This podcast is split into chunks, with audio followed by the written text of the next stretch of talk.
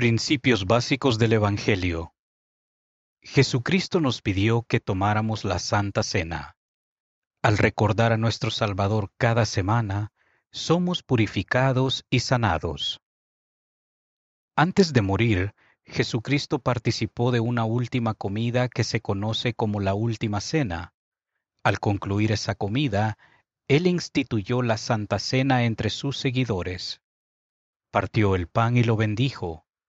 Haced esto en memoria de mí, dijo. Después bendijo y compartió una copa de vino. Parte de la adoración semanal. Cuando se restauró la Iglesia de Jesucristo en la tierra, la Santa Cena pasó a formar parte de la adoración semanal. Durante la reunión sacramental, la Santa Cena es bendecida y repartida por aquellos que poseen el sacerdocio.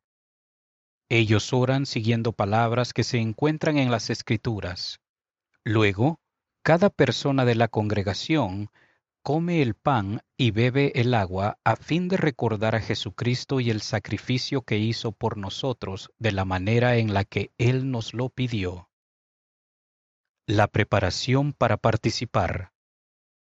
A fin de prepararnos para tomar la Santa Cena, Debemos pensar con sinceridad en nuestra vida y nuestras decisiones. Debemos arrepentirnos de los errores y pecados cometidos durante la semana anterior e incluso pedir a Dios que nos perdone. No tenemos que ser perfectos para tomar la Santa Cena, pero nuestro corazón debe ser humilde. Más que pan y agua. Participar de la Santa Cena es un momento sagrado y santo. Las oraciones de la Santa Cena nos recuerdan que al participar del pan y del agua, recordamos el cuerpo y la sangre que Jesucristo ofreció por nosotros. Prometemos seguirlo y que llevaremos una vida cristiana. Prometemos que nos esforzaremos por guardar los mandamientos de Dios. A cambio de ello, el Santo Espíritu nos consolará guiará y sanará. El renovar los convenios. Cada vez que aquellos que hemos sido bautizados tomamos la Santa Cena con un corazón puro, renovamos el convenio que hicimos al bautizarnos. Eso abarca recibir el Espíritu Santo y ser limpios del pecado como si volviéramos a ser bautizados. Esto constituye la esperanza y la misericordia que Jesús ofrece a cada uno de nosotros. Nunca es demasiado tarde para arrepentirnos y ser perdonados. ¿Qué se dice en las Escrituras acerca de la Santa Cena? Debemos examinarnos en lo espiritual y hacer una sincera introspección antes de tomar la Santa Cena. Después de resucitar, Jesús mostró a su pueblo del continente americano la forma de tomar la Santa Cena.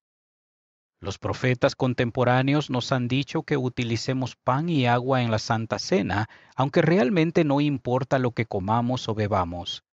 A veces, las personas que padecen alergias tienen que usar otro tipo de pan. Palabras para recordar. Esperamos que haya disfrutado aprender sobre la Santa Cena. A continuación, figuran otros términos del Evangelio sobre los que puede aprender en este ejemplar. Sacerdocio. El poder de Dios que está aquí en la tierra. Sostener. Cada vez que levantamos la mano en la iglesia para mostrar que apoyamos a alguien en su llamamiento. Milenio los mil años de paz que habrá cuando Cristo regrese. Himnos, canciones sagradas que se cantan para adorar en la iglesia y en el hogar.